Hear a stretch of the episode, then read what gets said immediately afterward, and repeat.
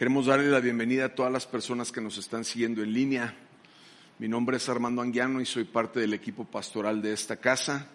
Gracias por acompañarnos y les voy a pedir que me pongan 20 minutos en mi reloj si fueran tan amables y vamos a tratar de poder eh, hacer dos cosas. Una, quisiera animarlos a que me, me ayuden a convencer a Sara que predique el próximo domingo. ¿Se les hace una buena idea? Para que cuando lleguemos a la casa y te diga, reina, no me digas nada. No se no va a enojar conmigo. Tienes dones increíbles para hablar, para contar historias. Necesitas predicar más. Y este domingo cuando íbamos a, tener el aniversario, dije, mi amor, quiero que digas algo, quiero que, que tengas un momento para hablar y porque creo en la mujer, creo en la familia, y aunque pueda ser disfuncional, aquí todos valemos lo mismo delante de los ojos de Dios. Así que es, increíble lo que acabas de compartir. Me, me, ministró y casi le decía a Sharon, Sharon, no voy a poder predicar porque tengo ganas de llorar. Y bueno, seis años se van rapidísimo en un abrir y cerrar de ojos. Sé que Dios tiene grandes cosas para esta iglesia y para esta ciudad. Y tengo un mensaje que compartir y voy a tratar de usar bien nuestro tiempo. Eh, ya hablamos mucho y a lo mejor lo único que podría decir es que han sido los mejores seis años de la vida de mi familia. Hemos visto a Dios, hemos visto milagros, hemos visto restauración de familias, de matrimonios, gente liberada de alcohol, gente sanada de cáncer, gente sanada de otras cosas, amor. O sea, ha sido un tiempo increíble en donde yo puedo solamente dar gracias a Dios y estar seguro de que Jesús es real, es verdadero, existe y está al cuidado de nuestras vidas. Así que quiero compartir el día de hoy eh, un pasaje que está en Marcos capítulo 6 del verso 45 al 56. Estuve orando y, y pensé esto, dije, dije, quiero compartir algo rápido y sencillo que tenga que ver con la iglesia, que pueda animar y que tenga que ver con cada persona que va a venir. Y como siempre me pasa, empecé a hacer mis notas y todo el asunto y después dije, no, esta predicación va a durar como 45.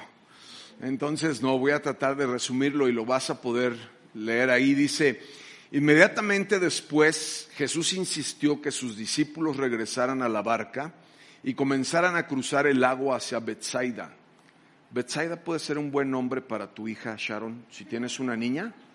Betsaida, ponte en paz. Mientras él enviaba a la gente a casa, después de despertarse, la gente subió a las colinas para orar a solas. Voy a, no lo voy a hacer como siempre lo hago. Ayúdame, regrésate una y, voy a, no, siempre leo el pasaje y luego comparto, pero me voy a ir deteniendo. Te voy a hablar un poco acerca del, contexto de esta historia. Jesús acaba de terminar de alimentar por lo menos a 20 mil personas con el lunch de un niño de dos peces y cinco panes. Y acaba de hacer un milagro increíble, increíble. Es más, creo que puede ser uno de los milagros más escandalosos que puedas encontrar en la Biblia. Y entonces Jesús les dice, ok muchachos, ya se pueden ir, yo me encargo, yo voy a levantar las sillas, voy a poner las mesas en su lugar, ustedes no se preocupen, yo me encargo de despedir a las personas. Qué interesante la posición de Jesús, como le decía Sara, para poder servir sin buscar un reconocimiento. Pero lo interesante también de esta parte es que dice la escritura que cuando terminó de hacer esto y los muchachos se fueron, se fue y subió a las colinas para orar a solas. Para orar a solas. Quiero que pienses esto en un, en un momento. Mira, Jesús acaba de hacer un milagro impresionante. Y lo que hace nuevamente es tomarse un momento para retirarse, encontrarse con su Padre, y poder orar a solas. La oración ha sido algo vital en esta iglesia durante este año. y lo seguirá siendo durante el 2021. Tú y yo muchas veces vemos milagros en nuestra vida y vemos que Dios ha sido bueno, que hemos llegado hasta el día de hoy vivos, con salud. Deberíamos de tomar un tiempo al final de este año para retirarnos y poder dar gracias a Dios por lo que ha puesto en nuestras manos. Y cada día deberíamos desarrollar una oportunidad de hacerlo. Señor, gracias. Eh, más adelante en la historia dice el siguiente verso, el 47, muy tarde, esa misma noche, los discípulos estaban en la barca en medio de un lago y Jesús estaba en tierra, solo. Es muy interesante también que tú y yo podamos tener momentos solos para encontrarnos con Dios. Está muy chido orar con tu esposa y tener un devocional con tu familia, pero como decía Sara y como a mí me pasa en muchas de las mañanas que salgo a caminar, salgo a caminar para poder estar con Dios, para alabarlo, para darle gracias. Dios quiere tener intimidad contigo en la soledad. Y Jesús estaba en tierra solo y Jesús vio que ellos se encontraban en serios problemas, pues remaban con mucha fuerza. Cuando tú lees esta palabra en el original, lo voy a terminar para regresar, y luchaban contra el viento y las olas. Dice la escritura que Jesús vio que estaban en problemas. Cuando lees el original de esta parte, dice la escritura, la palabra significa tortura. La palabra de remar con mucha fuerza y luchar es tortura. En otras palabras, Jesús vio que estaban ellos siendo torturados. A eso de las tres de madrugada, de las tres de la madrugada, Jesús se acercó a ellos caminando sobre las aguas y su intención era pasarlos de largo, pero cuando los discípulos lo vieron caminar sobre el agua, gritaron de terror, pues pensaron que era un fantasma. La barca de estos discípulos es la iglesia. Yo no sé cómo te ha ido este año. No sé qué tan, tan torturado te hayas podido sentir. Yo he gritado groserías, he llorado, me he sentido frustrado, he tenido ansiedad, me he sentido triste, me he sentido desesperanzado, me he sentido sin futuro y he experimentado probablemente muchas emociones que no he experimentado en toda mi vida, a tal grado de sentirlas en mi cuerpo. O sea, cuando estás así medio sacado de onda y triste, yo siento así como si tuviera una urticaria aquí, a veces sube a la frente. Pero la iglesia, la barca, es un lugar en donde tú puedes ser sostenido físicamente y emocionalmente. Yo no creo que ninguno de nosotros quiera pasar una tempestad estando solo. y me encanta. Estos muchachos están muertos de pánico, pero por lo menos se pueden abrazar, pueden llorar y hasta pueden gritar de miedo juntos. La barca es el significado de la iglesia. La iglesia es un lugar en donde tú y yo podamos venir y podamos ser vulnerables y podamos expresar todo lo que te acabo de decir. En donde no seamos juzgados, en donde seamos abrazados, en donde podamos ser eh, amados y aceptados. Y me encanta, me encanta porque entonces dice que Jesús vio que estaban en problemas. ¿Sabes? Jesús no está ajeno de lo que estamos pasando. Él no está ajeno de lo que estás pasando en tu vida. Y eso, eso se me hace increíble. Increíble, porque en medio de nuestro dolor, desesperación o lo que sea, Jesús ve que estás en medio de un problema, que estás siendo torturado. Llegué ayer de la casa a la casa, perdón, y, Sara estaba terminando de ver una película que se llama Inquebrantables. Y se trata de unos soldados americanos que son eh, presos de, un, de, un, de, unos soldados eh, japoneses o chinos, japoneses. Y entonces este soldado está siendo brutalmente abusado Y en una de las escenas le pide el soldado japonés que levante una viga de madera y que la sostenga sobre su cabeza. Se ve sucio, desgastado, acabado, agotado, y le dice a su compañero, el capitán, si tira la madera, mátalo, fusílalo. Y se para el otro cuate para poderlo fusilar. Entonces llegué y estaba esa escena y le digo a Sara, pero ¿por qué no se rebelan contra todos los soldados? Me dice, son muchísimos. Y son de esas películas que te dan ganas de romper la televisión cuando sabes que eres una gente que está en contra de la injusticia.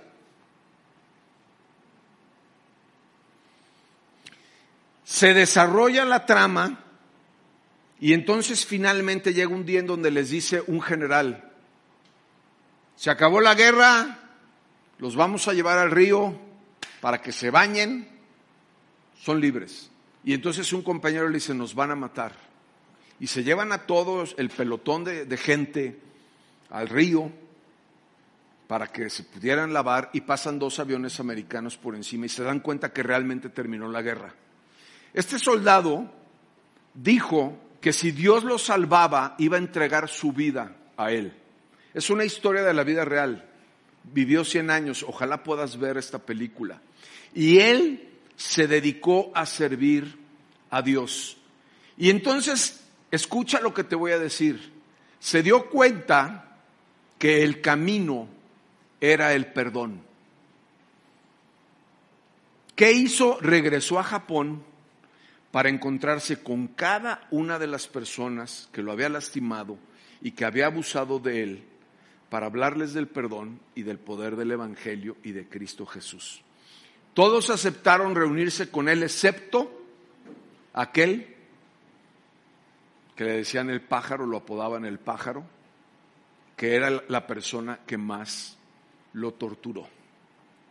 Sabes, Dios está al pendiente de nuestras vidas y de la misma manera como estaban estos discípulos experimentando esta situación, dicen que vieron un fantasma y gritaron, pero Jesús dice que los iba a pasar de largo. Nunca entendí esa parte y ninguno de los teólogos que leí eh, lo explica.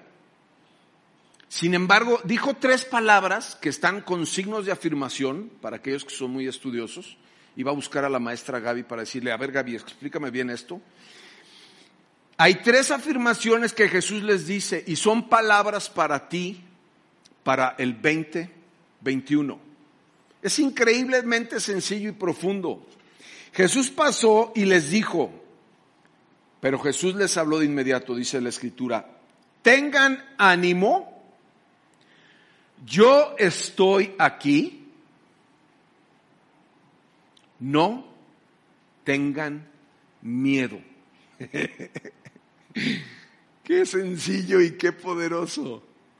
De la misma manera como le pasó a esta persona. Se encontró con Jesús y sus palabras de ánimo, de aliento. Tú y yo necesitamos hacer estas tres palabras, abrazarlas para el siguiente año, para nuestras vidas tengan ánimo. Y tú pensarías a lo mejor y dirías, ¿cómo, va, cómo que quieres que tenga ánimo si estoy siendo torturado? Si estoy luchando por salvar mi vida y Jesús pasa por un lado y le dice, muchachos, tengan ánimo. Pero el ánimo va a determinar nuestra vida. Si tú estás animado, vas a poder tener fe. Y si tienes fe vas a poder tener esperanza. Todo es cuestión de perspectiva. Yo te quiero animar a que pienses que el año 2021 va a ser uno de los mejores años de tu vida. Voy a darles una segunda oportunidad. Yo te quiero animar para que pienses que el 2021 va a ser uno de los mejores años de tu vida.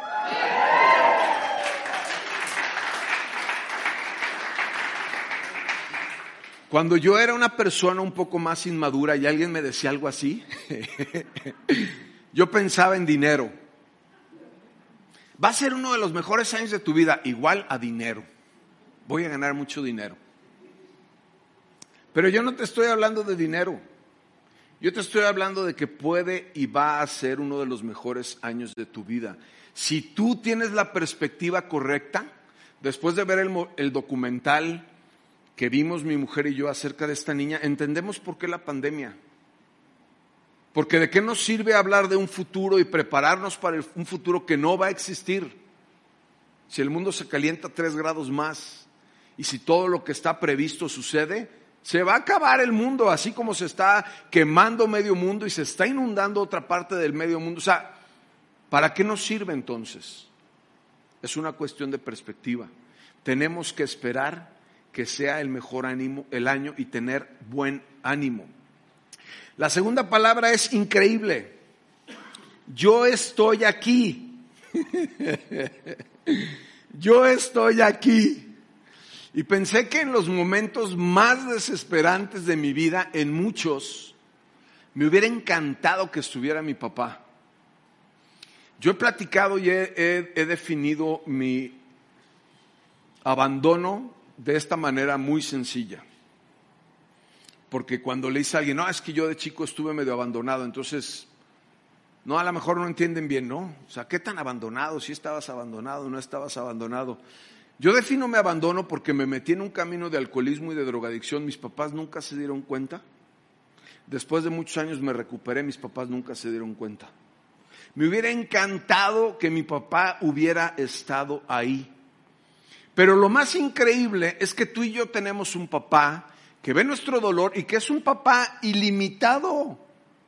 Si tú y yo podemos comprender y experimentar esta realidad del amor del Padre y saber que está ahí, podemos vivir con una paz increíble.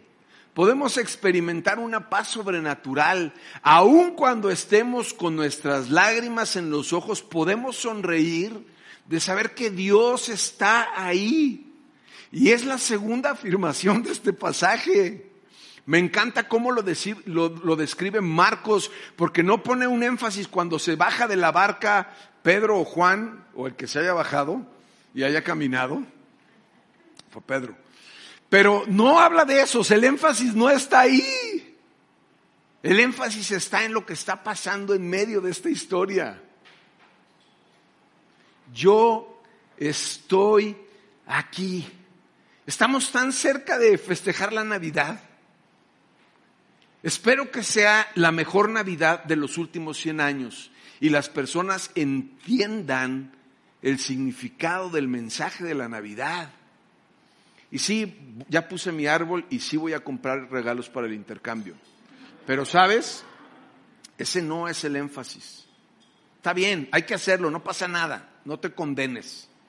Pero no se trata de eso, se trata de saber que Él dejó el cielo y vino aquí, murió en una cruz por ti porque te ama y resucitó para caminar a tu lado y decirte, yo estoy aquí. Es una afirmación categórica presente. Y después les dijo algo que me voló la cabeza. No tengan miedo. Si pudiera yo eh, estar en una conferencia y me dijeran, pastor, defina la fe satánica. Ahorita les voy a dar la definición. Se requiere la misma cantidad de fe para poder esperar que te vaya bien y esperar que te vaya mal. es lo mismo. La misma cantidad de fe para saber que me va a ir bien o saber que me va a ir mal. La misma cantidad de fe para poder esperar que suceda algo y que todo va a cambiar y que va a ser un buen año. O la misma cantidad de fe para saber y esperar que va a ser peor todavía, que el virus va a crecer y la mitad del mundo se va a morir. Es la misma cantidad de fe. Pero si yo pudiera definir la fe satánica, diría, es el poder del miedo. Cuando tú y yo experimentamos miedo, temor, hay una obra operando en nuestras vidas y en nuestras mentes principalmente que no es de Dios. porque la escritura dice no tengas miedo. No dice todo va a estar bien, ojo, pero dice no tengas miedo, no tengas miedo. Y el miedo mata, mata sin salir de tu casa. Así que me encanta pensar en que tú y yo tenemos que tener una fe para esperar lo mejor y saber que no debemos de vivir con miedo. Eso no significa que no nos vamos a cuidar y que no vamos a ser prudentes. Por supuesto que sí. Pero la escritura dice que nadie puede añadir un solo día a su propia vida. Y la escritura también dice en primera de Juan que el perfecto amor de Dios echa fuera todo temor. Si te sientes amado, vas a poder vivir sin miedo. Y para poder concluir esta mañana tan increíble, en el verso 51 dice esto. Dice, Jesús les habló de inmediato, no tengan miedo, tengan ánimo, yo estoy aquí. Entonces subió a la barca y el viento se detuvo. La barca es la iglesia. Tenemos que invitar a Jesús a que venga a la iglesia. Y sabes, la tormenta se termina. La tormenta se termina. Ellos estaban totalmente asombrados porque todavía no entendían el significado del milagro de los panes. Le quería mandar un WhatsApp a Marcos y decirle, ¿cómo se te ocurre? ¿Quién puede entender un milagro de esa magnitud? Pues por supuesto que no lo entendían. Y si yo hubiera estado ahí tampoco lo hubiera entendido. Uno de los teólogos que leí dice que no sucedió eso, que el niño sacó lonche y que todos los demás traían lonche. Pero luego el, debate contra el teólogo es, ¿y entonces por qué sobraron 12 canastas? Ah, qué padre. Para que cuando alguien dude de que había más comida, no es cierto. Fue un milagro sobrenatural, increíble, impresionante. Por eso sobró comida. Y te voy a decir algo más. Dios nunca te va a dar exacto.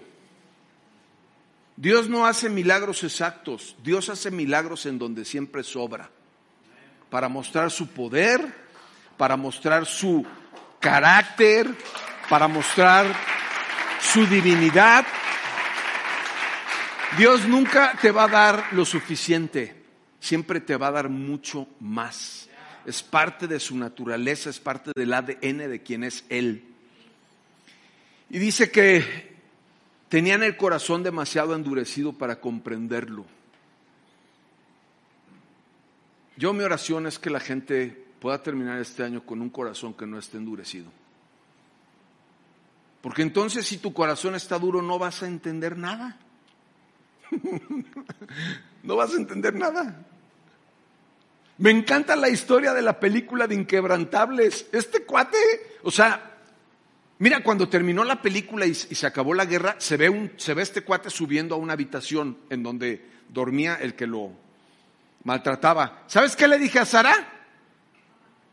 Verdad de Dios, ni modo, aquí yo soy muy vulnerable. Le dije, ojalá que alguien encuentre este chinito y lo mate. Ojalá que alguien lo encuentre y lo mate. Y me di cuenta que ya no estaba pero yo no había visto la película.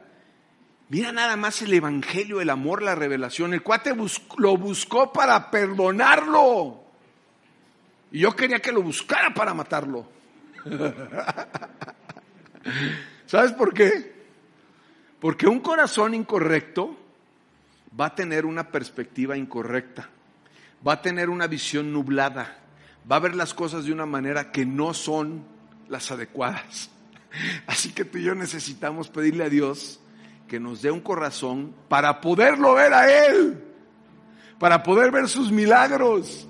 Porque un corazón correcto puede ver los milagros de Dios, los milagros de Dios. Y finalmente, del verso 53 en adelante es la iglesia. Después de cruzar el lago, arribaron a Gesenaret si es hombre, se puede llamar Gesenaret. Genesaret, ¿cómo se diga? Genesaret. ¿Dice mi, ¿Dice mi texto Genesaret? Bueno, entonces hay que cambiarle el nombre a ese niño.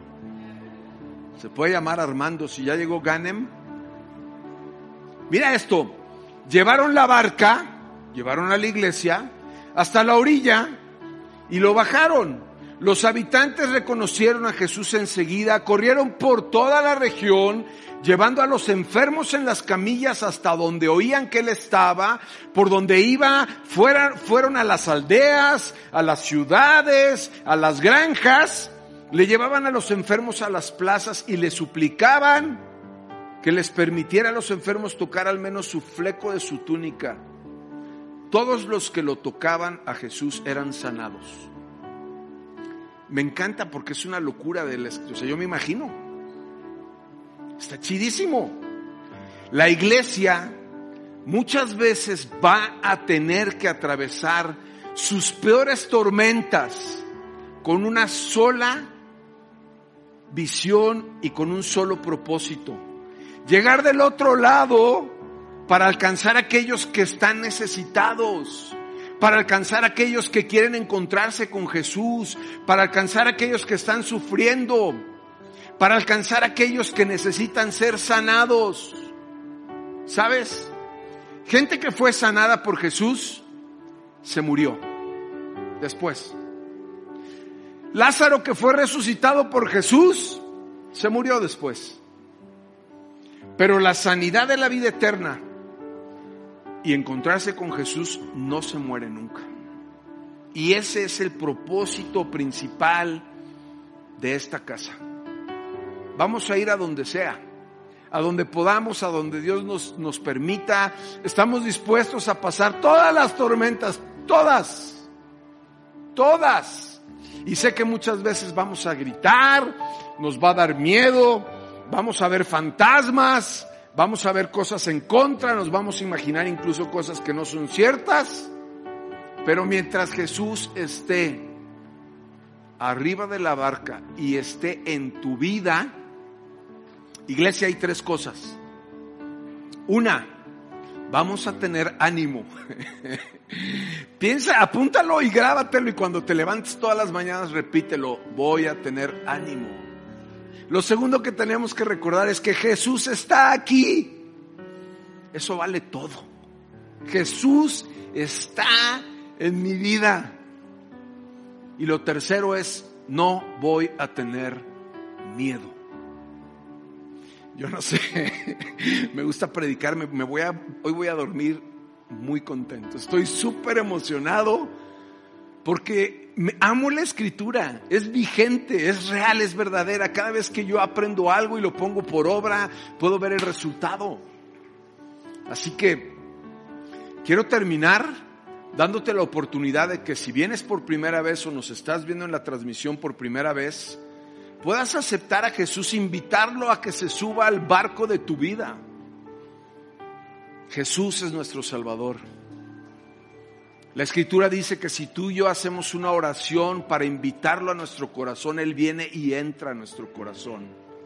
Así que si nunca le has entregado tu vida a Cristo Jesús, eh, hoy es el mejor momento para hacerlo. Por algo estás escuchándome. Todavía cuando yo recuerdo el día en que le entregué mi vida a Jesús hace 22 años, me siento conmocionado y conmovido.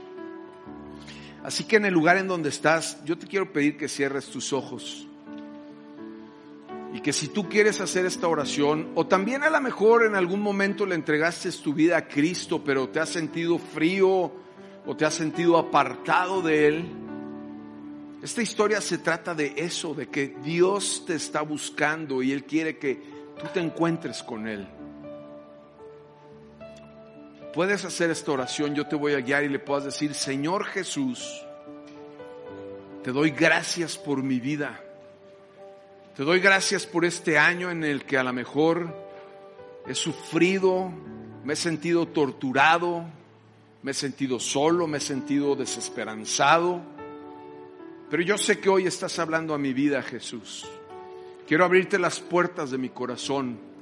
Quiero entregarte mi vida y ponerla en tus manos. Quiero invitarte a que te subas a mi barca. Entra a mi corazón. Te acepto como mi Señor y mi Salvador. Y te pido que me bendigas. Te pido que me des ánimo. Te pido que pueda experimentar tu presencia. y te pido que quites de mi vida todo temor en el nombre de Jesús. Amén.